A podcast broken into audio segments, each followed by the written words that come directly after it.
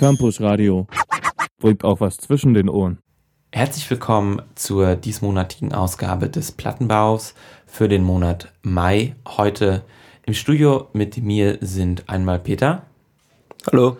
Und einmal Celine. Hallo. Du bist jetzt auch neu beim Campusradio, relativ neu und das ist jetzt deine erste Sendung, oder? Genau, bin ich schon mal gespannt. Und ich bin Stefan und ich würde einfach mal sagen, dass wir uns gleich in die Platten reinstürzen. Da würde ich auch gleich dir das quasi den Ball weiterreichen wollen und dich mal fragen wollen, was hast du uns denn diesen Monat mitgebracht, Celine? Ich habe von Boys Noise das neue Album Mayday kam Ende Mai raus und ich denke, dann hören wir einfach erstmal in eine Single rein, die heißt Star Child.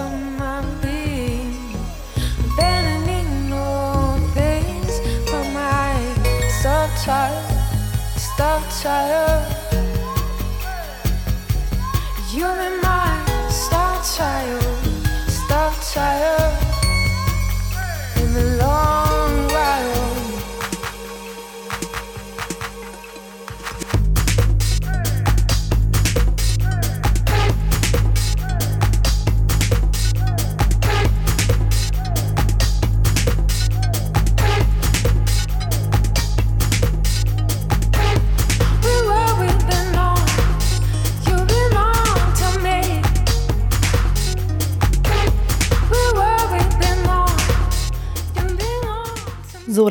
Starchild von Boys Noise zusammen mit der Band Polizia.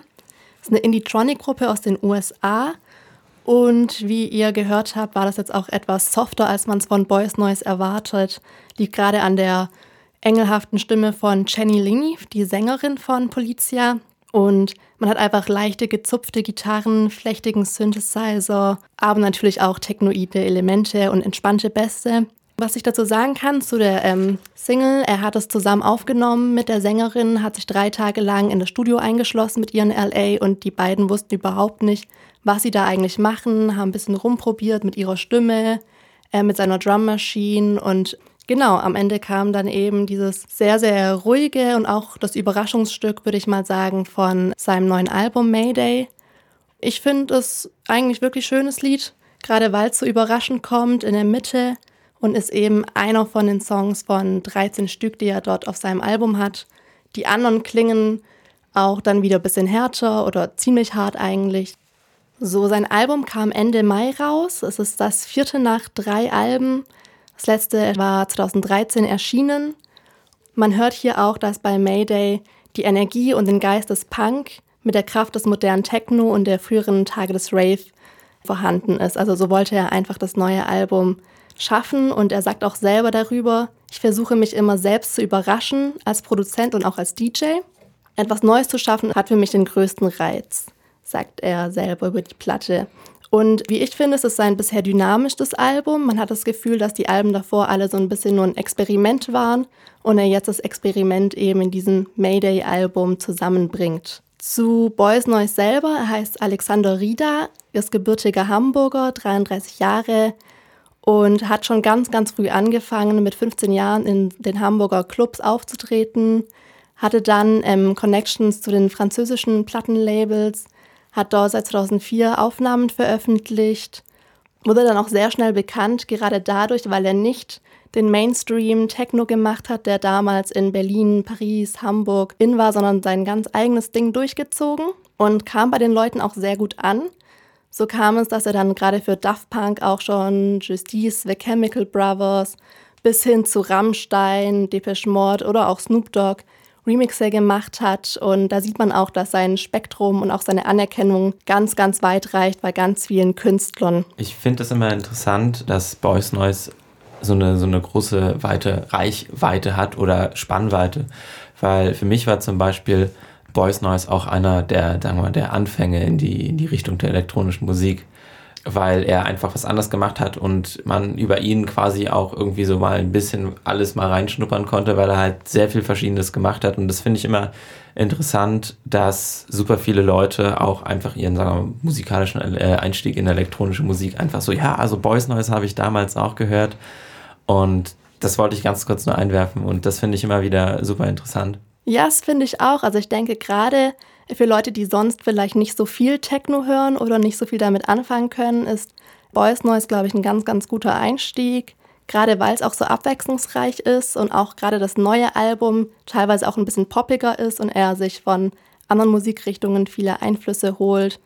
Deswegen, ich denke, das kann wirklich vielen Leuten gefallen und ich denke, deswegen führt es auch dazu, dass viele, viele Künstler mit ihm zusammenarbeiten wollen. Genau, dann können wir jetzt auch in einen zweiten Song von seinem neuen Album reinhören, Euphoria. Da werdet ihr schon merken, das klingt schon ganz anders als Starchild. Euphoria. Inhale, exhale, euphoria. Inhale, exhale, euphoria. Inhale, exhale, euphoria. Inhale, exhale, euphoria.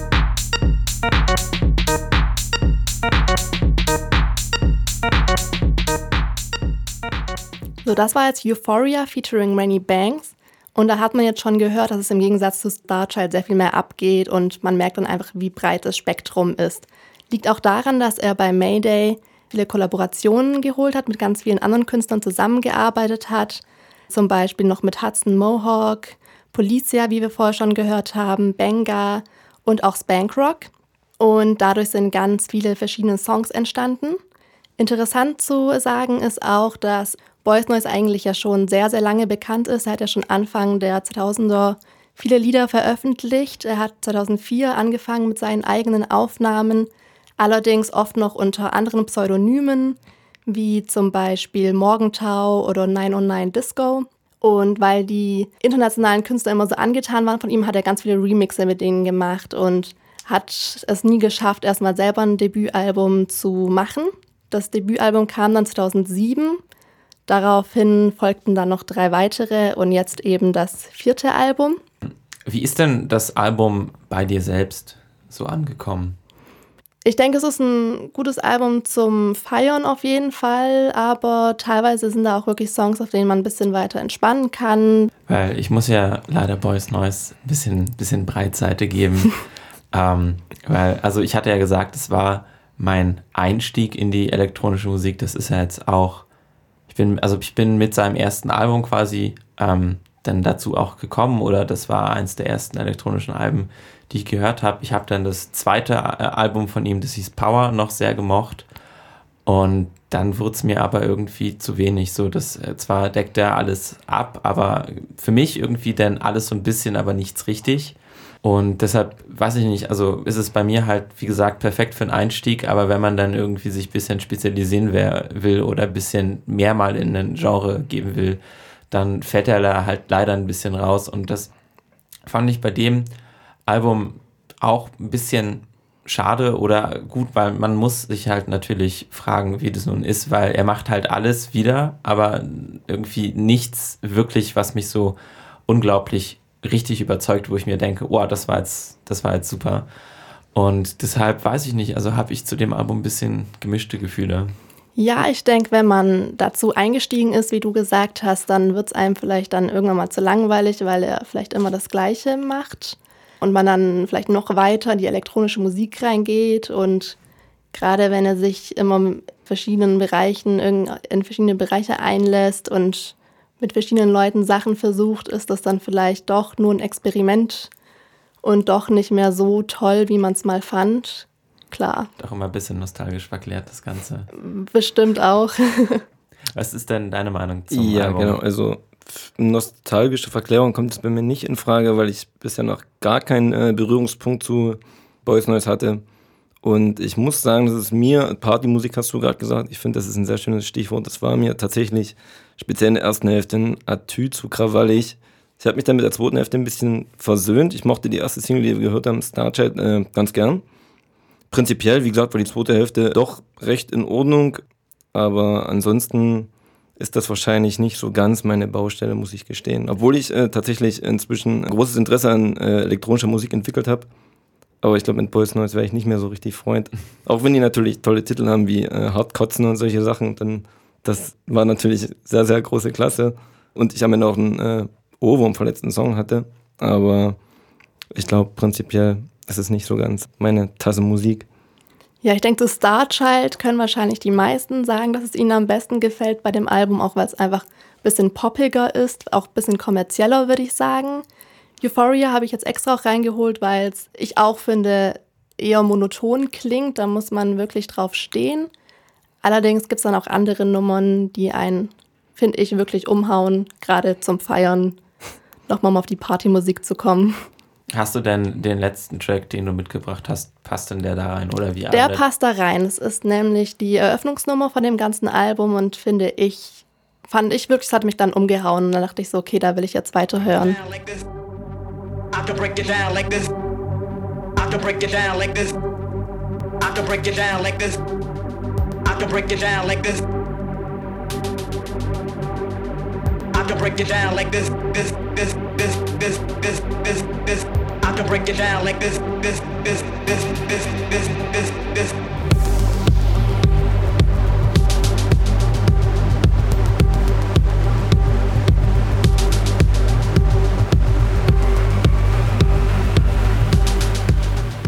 So, das war jetzt Overthrow, die erste Nummer von dem neuen Album von Boys Noise Mayday. Ich kann natürlich sagen, dass ich hoffe, dass ich euch jetzt davon erstmal überzeugt habe, auch wenn es bei dir jetzt wahrscheinlich nicht so der Fall war.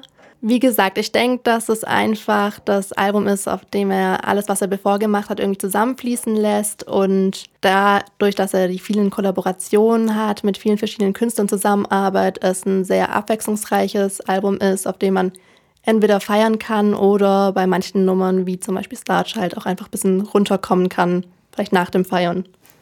Also quasi während und danach auch zum Vorglühen gut? Vor, während und danach. Sehr gut. Ähm, ich würde sagen, dass wir dann mit dem nächsten Album in unserer Dreierrunde weitermachen. Und zwar wäre das dein Album, Peter. Genau, das Album von Car Seat Headrest. Und hinter Car Seat Headrest verbirgt sich Will Toledo, alias Will Barnes, wie er äh, in seiner bürgerlichen Existenz heißt. Und äh, der junge Mann ist 23 Jahre alt, war doch schon recht fleißig, hat 13 Alben veröffentlicht. Zwölf davon auf Bandcamp in Eigenregie.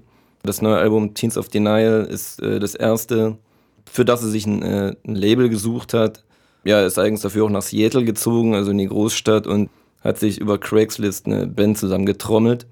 Ist vorher auch noch nicht geschehen. Und im Allgemeinen kann man sagen, dass die Songs äh, sehr, sehr, sehr, sehr, sehr persönlich sind. Äh, das ist quasi die Konstante, die sich über die kompletten 13 Alben erstreckt.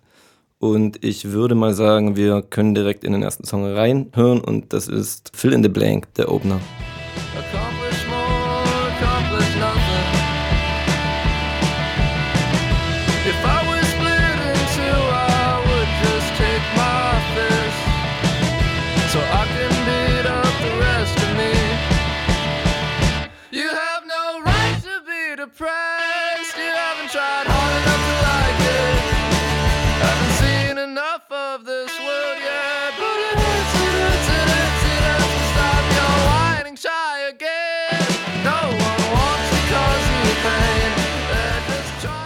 Ja, Cassie Tedrist mit Fill in the Blank. Ähm, schöner Song, nicht so schöner Inhalt, geht äh, darin um Depressionen und die Zweifel, die daraus entstehen, wenn man Depressionen hat, weil man schlichtweg schwer verstanden wird und merkt anhand des Themas schon, dass hier äh, am offenen Herzen operiert wird. Ja, dass Zustände von Angst und Zerrissenheit und Wut im Zentrum stehen. Ja, prinzipiell das ein Gefühl von äh, strukturellem äh, Unverstandensein. Ja, äh, was, was ist eigentlich eure Meinung zu dem Album? Ich finde gerade die Songtexte, wie du jetzt gerade schon beschrieben hast, sehr interessant. Irgendwo amüsant, obwohl es ja nicht wirklich um amüsante Dinge geht. Aber ähm, ja, halt einfach ein bisschen nostalgisch und düster ja auch das Ganze. Finde ich auf jeden Fall sehr interessant. Also bei mir ist es andersrum. Ich finde, ich bin ja eher der Mensch, der auf die Musik hört und nicht so sehr auf die Texte. Ich fand es aber auch von der Instrumentierung eigentlich echt interessant und muss mal, mich mal ein bisschen aufklären. Also die Alben, die er davor gemacht hat, hatte die alle komplett in Alleinarbeit gemacht oder sich da auch irgendwie mal Leute zusammengetrommelt? Soweit ich informiert bin, hat er die alle im Alleingang eingespielt. Klassischer Bedroom-Pop, stellenweise ähm, wirklich beinahe unproduziert und dann wirklich direkt auf Bandcamp drauf geschleudert. Ja, sehr cool. Ja, und äh, fürs neue Album dann mit der Craigslist Band ist sehr guter Einfall, hört sich gut an. Ich finde, das hat auch sehr viel von irgendwie DIY-Rock. Auch. Das ist auch DIY-Rock ja. im, im, Wesentlichen. Ich denke, nur weil er sich die Band geholt hat, ähm, Ich glaube nicht, dass er so an seinem äh, ideologischen Ansatz viel geändert hat. Das ist jetzt äh, bei Matador aufgenommen und ich denke, dass es primär wegen des Ver der Vertriebsmöglichkeiten der Fall ist und weil man vielleicht nach zwölf Alben sich irgendwann denkt, okay, ist vielleicht ganz nett, jetzt ein bisschen Geld zu verdienen, wenn ich dann doch ganz gute Songs schreibe. Bei ihm ist es dann inhaltlich so, dass er tatsächlich Probleme hat, wirklich einen regulären Job anzunehmen, dass er so ein bisschen die Maskenhaftigkeit, ja, sagen wir mal, die Langeweile, bürgerliche Langeweile ein bisschen verurteilt und im Prinzip äh, geht es halt tatsächlich sehr oft äh, auch um Drogen in den Texten und letztendlich sieht er das so ein bisschen als, äh, als Symptom einer, naja, bürgerlichen äh, Unerfülltheit und ja, er sehnt sich halt so ein bisschen nach mehr äh, Substanz tatsächlich. Substanz in der Gesellschaft? Ich glaube, Substanz äh, im Lebensentwurf prinzipiell ist nicht nur persönlich, ich denke, das ist schon so ein bisschen, bisschen übergreifend gedacht. Okay. Also dann denke ich aber, dass er mit seiner Musikkarriere oder seiner Musikerkarriere da eigentlich ganz gut ist, dass er sich vielleicht nicht so sehr in die Gesellschaft integrieren muss und dann halt ein bisschen sein Ding machen kann. Und er scheint ja auch ein Ventil zu brauchen, wenn er so einen super großen kreativen Aus Output hat. Also 13 Alben in. Ich denke, es ist die richtige Berufswahl, ja. Das Ja. scheint sich so ein Stück weit anzudeuten inzwischen. Wollen so. wir dann einfach mal den nächsten Song hören? Ich würde sagen, dass wir den nächsten Song äh, spielen können und der hört auf den Namen Vincent.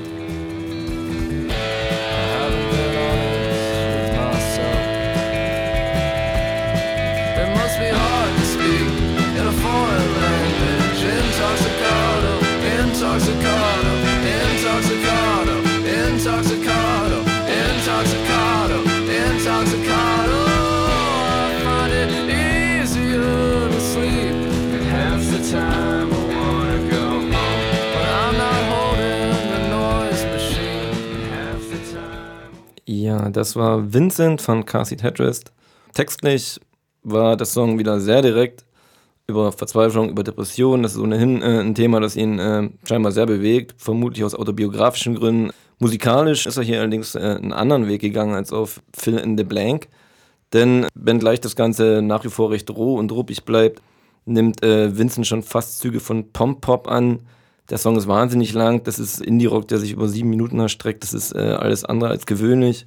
Und überhaupt hat er eine Neigung äh, zu sehr, sehr, sehr, sehr langen Songs, auf älteren Alben bis hin zu 15 Minuten. Und er verarbeitet hier äh, wahnsinnig viele Ideen, im Prinzip Ideen, die für äh, zwei Alben reichen würden. Das ist prinzipiell seine Arbeitsweise, hat man den Eindruck. Ja, was ansonsten noch äh, auffällt, ist, dass er tatsächlich sehr unverhohlen Referenzen und Vorbilder beschwört. Also Vincent Grad klang halt stellenweise ähm, komplett nach Nader Surf. Ja, da schließt sich halt quasi fast unweigerlich die Frage an, die musikphilosophische Frage fast, ob es denn sowas wie Innovation im Rahmen von moderner oder postmoderner Popmusik überhaupt noch geben kann. Aber das äh, scheint mir fast schon eine Form von Kulturstrategie zu sein und äh, wirft dann auch die Frage auf, äh, ob der Vorwurf, dem er sich äh, oft gegenüber sieht, nämlich, dass, dass äh, diese Songs, die halt so sehr nach den 90ern klingen, äh, mehr oder weniger aus einem komischen, falschen, nostalgischen Gefühl rühren, weil er ja selbst in, der, äh, in den 90ern gar nicht gelebt hat oder ganz, ganz klein war. Mal davon abgesehen, dass es für mich als Hörer wahnsinnig uninteressant ist, ob die Musik äh, authentisch ist oder nicht, finde ich eben, dass gerade an dieser Musik sehr, sehr deutlich wird, dass ähm, im Prinzip in erster Linie nur Qualität zählt und wirklich äh, Ideenreichtum.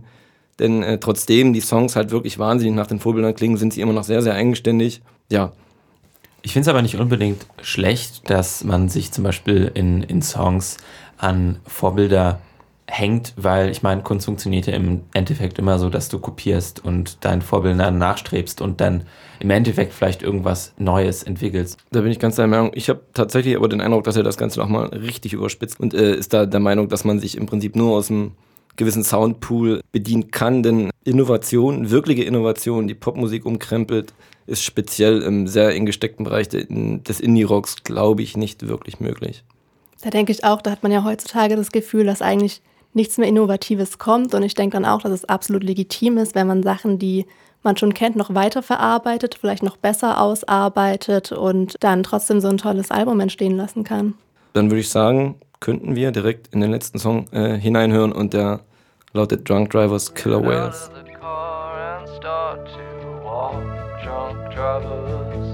Drunk drivers, drunk drivers, drunk drivers. It doesn't have to be like this. It doesn't have to be like this. It doesn't have to be like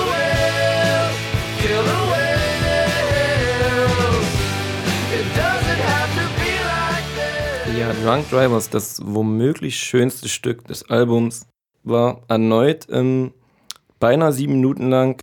Was haltet ihr eigentlich davon, dass die äh, Stücke dann in die, in die ungewöhnlich, ja, die drei Minuten doch recht deutlich dann und wann überschreiten? Ja, ist natürlich ziemlich lang. Ich weiß auch nicht, inwiefern man vielleicht die ganzen Lieder kürzer halten könnte.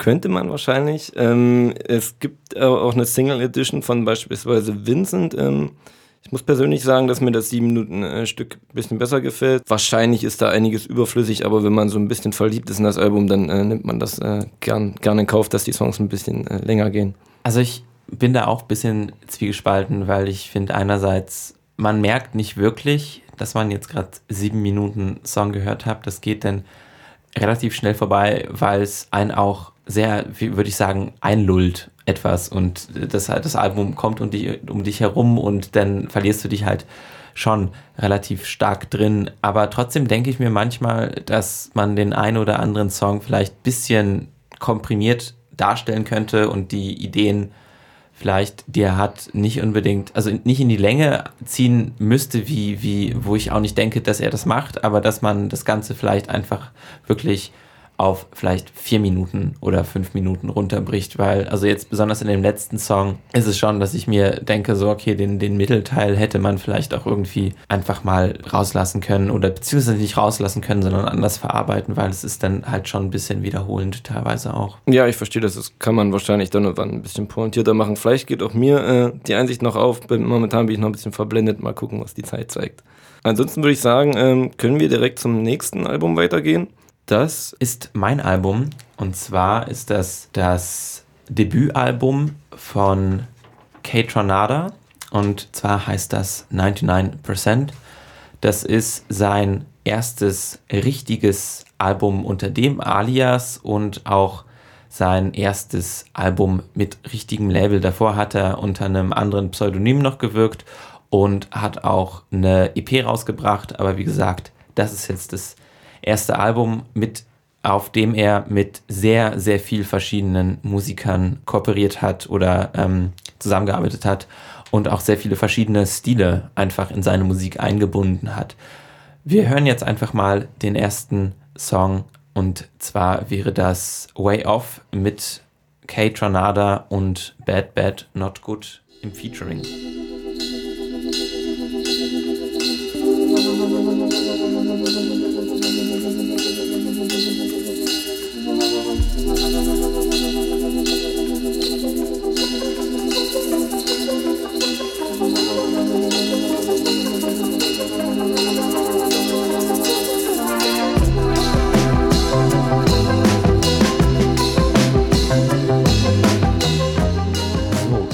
War der erste Titel von Kate Tornada vom Album 99% und rausgekommen ist das Ganze 6. Mai, also relativ am Anfang des Monats. Wer ist Kate Tornada eigentlich? Heißt bürgerlich Louis Kevin Calliston und ist 92 geboren auf Haiti, also quasi in unserem Alter ein Millennial. Hat auch sagen wir mal, ganz, ganz typisch für unsere Generation, ähm, auf dem PC angefangen, Musik zu machen, weil er macht ja teilweise schon elektronische Musik, beziehungsweise Musik über elektronische Geräte und hat mit 15 ähm, angefangen, Fruity Loops zu bedienen und hat mit 14 angefangen als DJ, sagen wir mal, so ein bisschen aktiv zu werden oder hat mit 14 gelernt, zu DJen. Genau, wohnt jetzt aber in Montreal und ist mit seiner Familie kurz nach seiner Geburt auf Haiti dann nach Montreal, also Kanada, gezogen und dort aufgewachsen. Hat seine Karriere 2010 eigentlich so richtig begonnen und hat da das Alias Damus benutzt. Er ist quasi, hat angefangen auf Fruity Loops zu produzieren, verschiedene Beats, also er hat eigentlich immer Beats produziert und ist dann da auf so eine quasi YouTube-Community, die Beats produziert hat, ähm, gestoßen und ist dann da irgendwie ein bisschen größer geworden und hat unter dem Alias Damus zwei größere Projekte produziert und sonst eigentlich immer kleine Singles oder sonst was.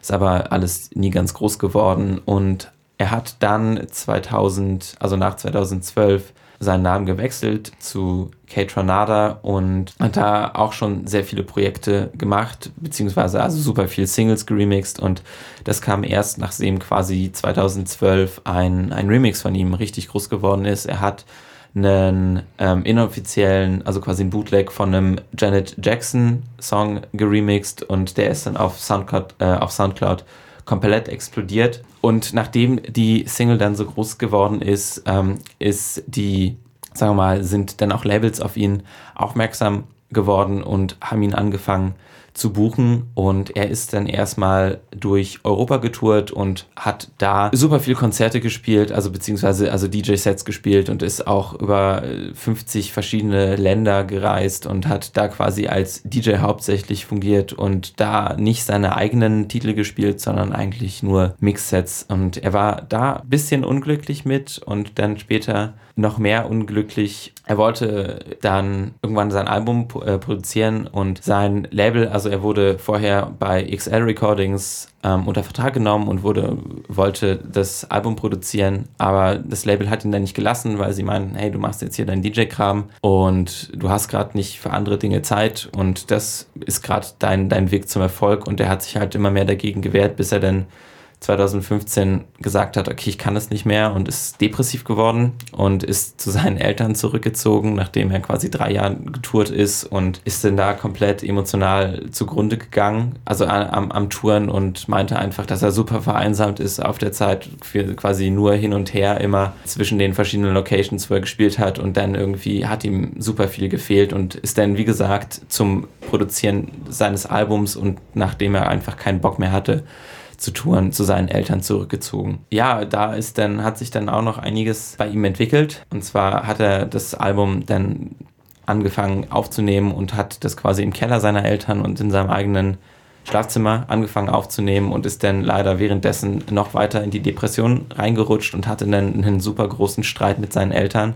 Dann es äh, war ein interessanter Moment, den ich in einem Interview gelesen habe. Dann ist er halt den Keller runtergerannt und dann ist seine Schwester zu ihm gekommen und er meinte einfach, ich, ich kann es nicht mehr.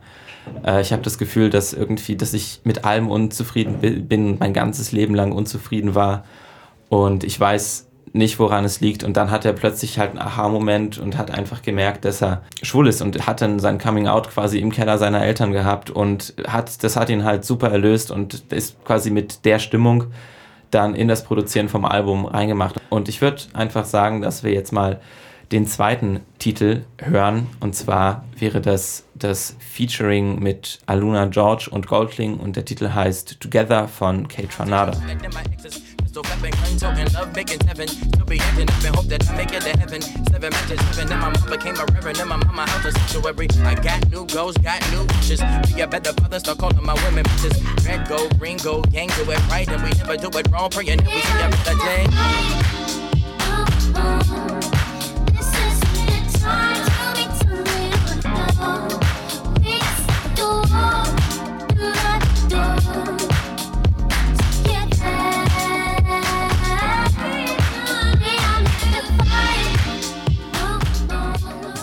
Das war Together von Kate Ranada, ähm, dem, ich glaube, zweiten Titel von seinem Album 99%. Wie hat euch denn das Album so gefallen? Mir persönlich hat es sehr, sehr gut gefallen. Ich finde gerade, dass das Album und die Lieder darauf sehr viel gute Energie, positive Laune rüberbringen. Was ich dann doch erstaunlich fand, nachdem du von seinem Werdegang bzw. Lebenslauf erzählt hast, der ja doch alles andere als einfach war, dass dann so ein positives Album rauskommt. Aber es hat dann wahrscheinlich auch mit seinem Coming Out zu tun, wie du erzählt hast, dass er dann nur noch glücklich war. Naja, vielleicht nicht nur noch glücklich, aber dass er das Album auf jeden Fall als, sagen wir mal, als Punkt in seinem ja. Leben sieht, wo er, wo es ab jetzt bergauf geht und er glücklich werden kann. Ja, ich würde mich da direkt anschließen und bin äh, auch sehr begeistert von dem Album. Das äh, war nicht von Anfang an der Fall. Liegt wahrscheinlich daran, dass ich in meiner ähm, Hörersozialisation noch nie mit so einem äh, wilden Mix aus Funk, RB, Disco und was dazugehört äh, konfrontiert worden bin. Und aus demselben Grund äh, haben mir auch ein bisschen die Begriffe gefehlt, zu beschreiben, was mir äh, daran gefällt weil das, äh, weil mir dann einfach die musikalische Kompetenz abgeht. Ich habe da aber in der Rezension ein sehr, sehr schönes, ein sehr pointiertes ähm, Zitat gefunden, das würde ich einfach mal vorlesen. Und das lautet, die bassigen Anschläge sind in ihrer Tiefe und allen darum stehenden Knister, Knack oder feuchten Klatschgeräuschen akribisch ausgeformt, dass sie nicht nur funktional das Ohr überall entlangführen und den Körper bewegen, sondern so stolz hervorprangen, als könne man in ihnen die eigentliche Stimme des Produzenten ausmachen. Der hat, glaube ich, die, die Jahre, die er jetzt Erfahrung hat, da auch super gut verbinden können. Und ich finde es auch interessant, dass wir jetzt hier auch das Album von Boys Noise haben, dass er auch so ein bisschen vielleicht die Kulmination all seiner Werke ist und dass er auch versucht, irgendwie viele Sachen einzubinden. Aber ich muss ehrlich gesagt gestehen, dass ich finde, dass dieser junge, junge Producer aus Montreal mit seiner äh, vielleicht auch etwas geringeren Erfahrung, aber da vielleicht ein bisschen mehr Feingefühl hat. Ja, ich weiß nicht, inwieweit man das jetzt vergleichen kann. Im Vergleich jetzt fand ich ähm, Boys Noise natürlich sehr viel härter als ähm, Kate Tornada. Ich denke, Kate Tornada ist einfach lässiger, kann man so nebenbei einfach mal hören. Ich glaube, bei Boys Noise muss man da schon jetzt wirklich deep mit drin sein, bei der Musik zuhören. Ja. Ähm, könnte mir auch denken, dass da verschiedene Hörerschichten angesprochen werden. Äh, Wie gesagt, wir hatten das Attribut Partymusik für Boys Ja. Noise schon. Das würde jetzt auf Kate Renata in einem ganz, ganz weiten Sinn vielleicht auch zutreffen, aber ich glaube schon, dass das Publikum dann ein anderes wäre und dass die Stimmung eine ganz andere ist. Deswegen glaube ich, dass eine wirkliche Vergleichbarkeit nicht gegeben ist. Wenn man es tun würde, würde wahrscheinlich Kate Renata, würde Boys Noise wahrscheinlich ein bisschen kürzer ziehen. Vielleicht. Also es ist ja, es, mir ging es jetzt im Endeffekt nur darum, dass man, dass man natürlich verschiedene Künstler hat, die auch verschiedene Einflüsse haben und dass man bei manchen Künstlern irgendwie vielleicht, auch wenn es ein an, anderes Genre ist, manchmal das Gefühl hat, dass, dass sie es irgendwie schaffen, irgendwie in ihrer eigenen Vision ein bisschen besser zu verbinden. Und vielleicht kann es auch nur sein, dass ich mich einfach mit Voice Noise gerade nicht mehr so wirklich identifizieren kann. Ja, dann so viel davon von uns. Ich würde jetzt noch den letzten Song für heute spielen und wir würden dann noch mal kurz zusammenfassen, was wir so gesagt haben. Also jetzt ähm, ein weiteres Instrumental von Kate Tranada heißt Bus Ride und ist der zweite Titel vom Album. Viel Spaß damit.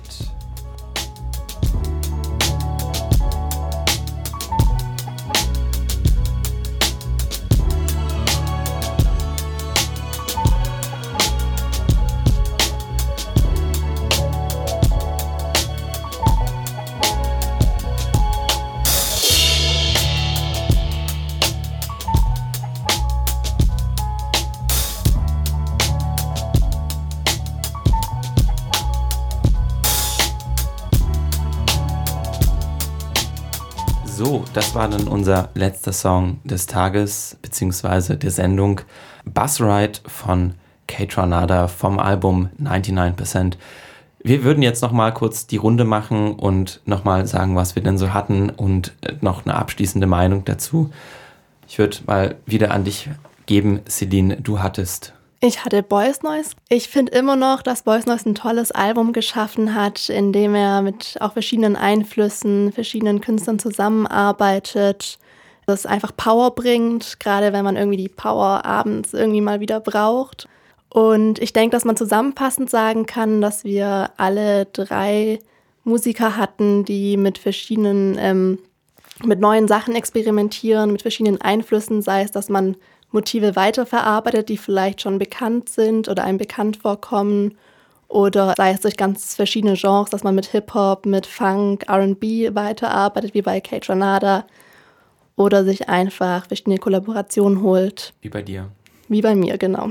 Ja, ich habe äh, Hed- Hedrist gewählt und das ist ein junger Mann, der sehr, sehr persönliche Songs schreibt, dabei aber nicht nur persönlich bleibt, sondern tatsächlich so eine Art von generationalen Bezug ähm, entwickelt, eben über die Teens of Style und die Teens of Denial, wie seine beiden letzten äh, Alben hießen, äh, singt und sich dabei ganz fleißig äh, in der Vergangenheit bedient, vornehmlich äh, bei den 90ern im Prinzip alle äh, großen Helden, die es da im Minidruck gibt, zitiert, stellenweise wahnsinnig offen und äh, dabei trotzdem ein sehr, sehr eigenständiges Werk schafft.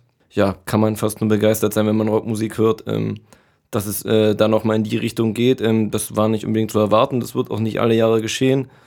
Ja, und ansonsten, was die anderen Alben angeht, würde ich mich direkt zu Ihnen anschließen. Sie hat das ähm, sehr fabelhaft zusammengefasst. Ja, und ich hatte als letztes Album in der Dreierrunde Kate Tornada mit 99%, auch ein sehr junger Mann, der ähm, auch schon relativ viel Remix-Projekte auf dem Gürtel hat und jetzt sein erstes Album rausgebracht hat. Und sehr viele verschiedene Genres und Künstler in seinen eigenen Songs vereinigt und hauptsächlich auch samplebasiert arbeitet und insgesamt ein, finde ich, sehr rundes Werk geschaffen hat. Dann war es das jetzt auch schon mit der diesmonatigen Episode des Plattenbaus für den Monat Mai. Wir hatten unsere drei Alben, unsere drei Redakteure und haben auch vielleicht ein bisschen gestritten. Ich hoffe, ihr hattet Spaß. Wir hatten den auf jeden Fall. Und wir hören uns im Juni wieder. Campus Radio. Im Netz unter www.campusradio Dresden.de